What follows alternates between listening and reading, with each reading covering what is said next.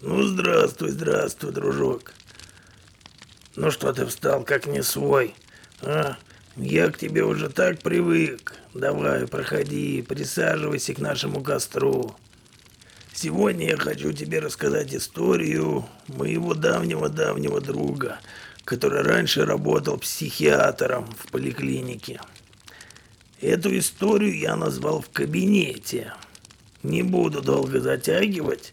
Давай-ка мы с тобой перенесемся в тот самый момент, когда произошла эта история. И пусть он сам тебе расскажет, что там случилось. Сидел и ждал очередного гостя, бегая глазами по экрану, раз за разом читая его ФИО и время записи. Гость, то есть пациент, не собирался приходить вовремя – его неспешностью воспользовался один мой очень наглый знакомый по имени Василий. Он выглядел по-старому, в своей вечно уставшей кожаной куртке, с вечно уставшими и грязными ботинками, с вечно серым запахом сигарет изо рта, вечно радостными глазами, вечно хитрым прищуром и вечно ухмыляющимся ртом. И еще с вечно немытыми черными волосами, благо стриженными машинкой на этот раз. Знал я его, как и он меня, с раннего детства. Один двор, одна школа, одни посиделки у незнакомых мне пьяных людей. Только друзьями мы так и не стали, не сошлись характерами. На недавнюю войну он уехал еще как только появились первые на нее намеки. Вернулся тоже недавно, с окончанием активных боев. Каждый, кто видел Васю, вернувшегося, с радостью отмечал, что тот совсем не изменился. «Привет, старый!» Не спрашивая разрешения, нежданный визитер прошел в кабинет и уселся напротив.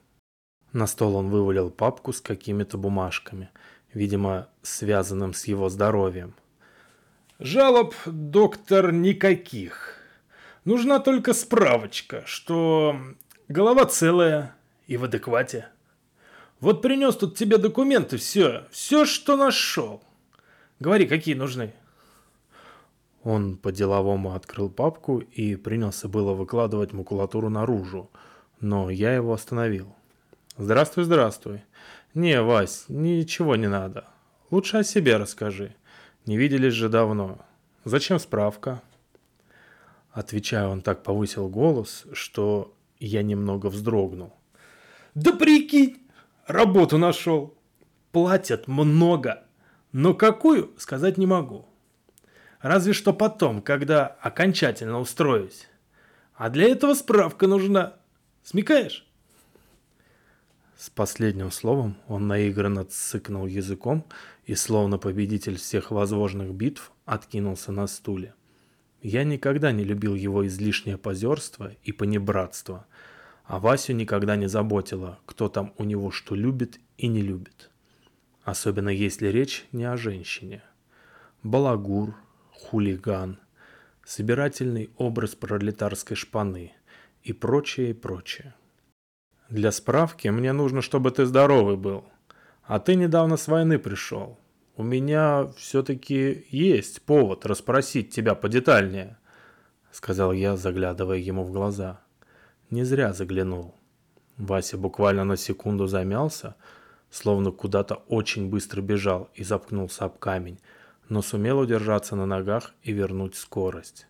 В эту самую секунду он опустил взгляд в пол, а потом мгновенно воспрял обратно и с былинной лихостью ответил.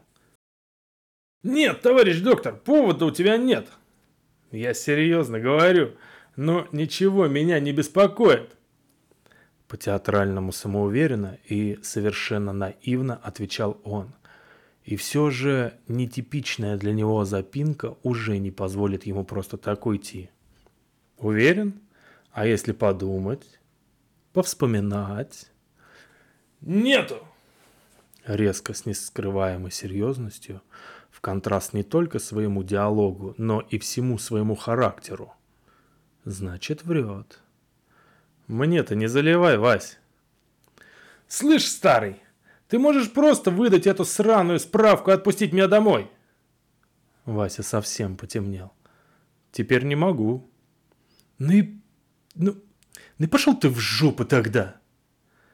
Я заметил, как он напрягся, чтобы вскочить на ноги и уйти, хлопнув дверью. Но до этого не дошло. «Ты меня в сумасшедшие запишешь! И фиг мне, а не работа!» «Ну, Вася, это уже мне решать, в кого я тебя определю». Я снова встретился с ним взглядом и окончательно убедился в том, что остался он не зря. «Ай, ладно», от тебя не отвяжешься. Сам напросился, я тебя за язык не тянул. Да говори уже, кончай мяться. Васек горько улыбнулся. Он так делал, когда хотел пошутить, но шутка не хотела его. Немного помолчал, посмотрел по сторонам и куда-то позади меня. Сидел я спиной к стене, и разглядывать там, кроме портрета президента, оставшегося со времен работающего до всяческих перестановок на этом месте главврача, было нечего. И только насмотревшись, заговорил совершенно спокойным басом. Короче, я как домой вернулся, со мной стала какая-то хрень происходить. Началось все с того, что захожу я в квартиру, а рядом с женой черное пятно какое-то. То ли в воздухе висит, то ли на полу стоит, непонятно. Ты же знаешь, я не пью совсем уже давно. Повода для таких приколов-то и нет. Глаза протру, а пятно все на месте. Жена уже на кухню ушла, жратву накладывать, а оно не двинется.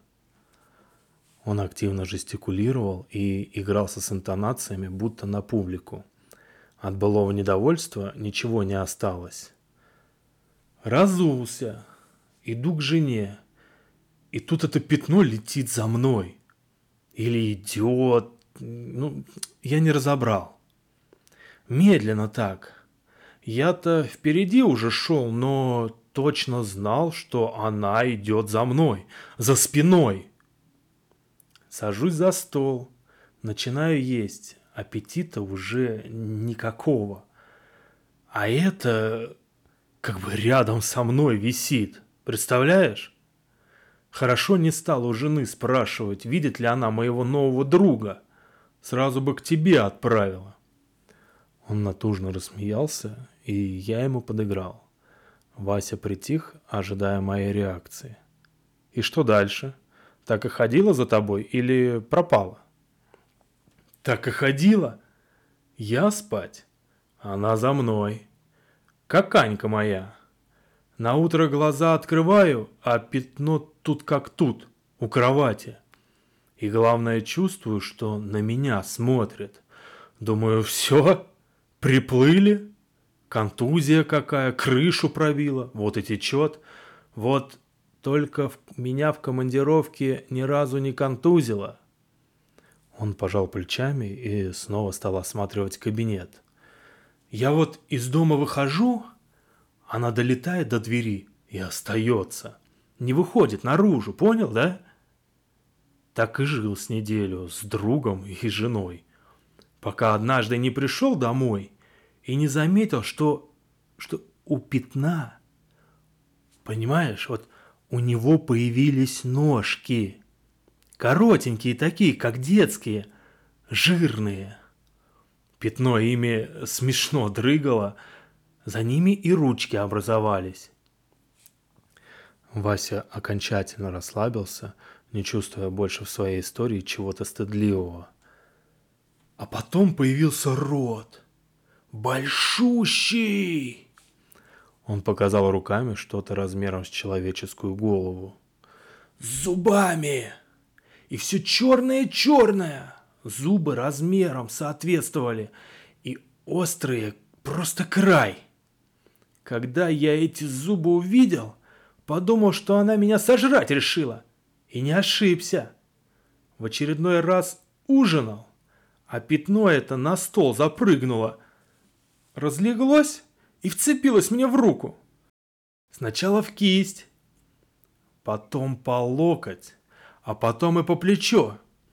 Аня спрашивает, чего я так на руку свою гляжу напуганно, а пятно эту руку жует, покусывает. Вкусный я, наверное. Рассказывая про эту сценку, Вася размахивал этой самой рукой, как бы говоря, что она на месте, что он осознает нереальность происходящего и знает, что никто ему руку не откусывал. Так пятно меня и жрет ежедневно. То руку, то ногу. А кстати, когда фигня эта меня на зуб попробовала, научилась со мной наружу выходить. Не знаю, связано это или нет. Ну и где она сейчас? За твоей спиной стоит. Вася сказал об этом как о чем-то очевидном, недостойном упоминания. Подумаешь, черное пятно с огромным ртом. Нас ничем не удивить, да, Вась? Обернулся, осмотрелся. Конечно же, ничего кроме стены и президента там не было. Наш лидер смотрел на меня строгим взглядом, требуя вернуться к работе. Повернулся к Васе. Он был до смешного доволен собой. Выговорился, наконец. Дело сделано. Я достал пустой бланк, заполнил его и выдал пациенту. «Иди с Богом. Спи по режиму, нервничай поменьше, и все пройдет». «Понял, командир! Давай, не тухни!» Он исчез так же, как и появился. Неожиданно, с бравадой. Снаружи громко отправил кого-то в путешествие, вероятно, пациента, который ждал своей очереди и попытался возмутиться, почему Вася прошел не по талону. Дальнейший день не принес ничего нового. Открыл дверь и зашел в квартиру. Разулся, куртку на вешалку и сразу на кухню. Чайник ставить. Очень хотелось чего-то горячего – Погреться, чтобы и расслабиться. Чай был очевидным вариантом. Уселся на стул и стал ждать кипятка. Рядом стояла моя чернота, нежно обняв мою усталую голову. Ей тоже чая налью. Конец. Подписывайтесь на данный подкаст, пишите отзывы на Apple подкастах и до новых и удивительных встреч. Пока-пока.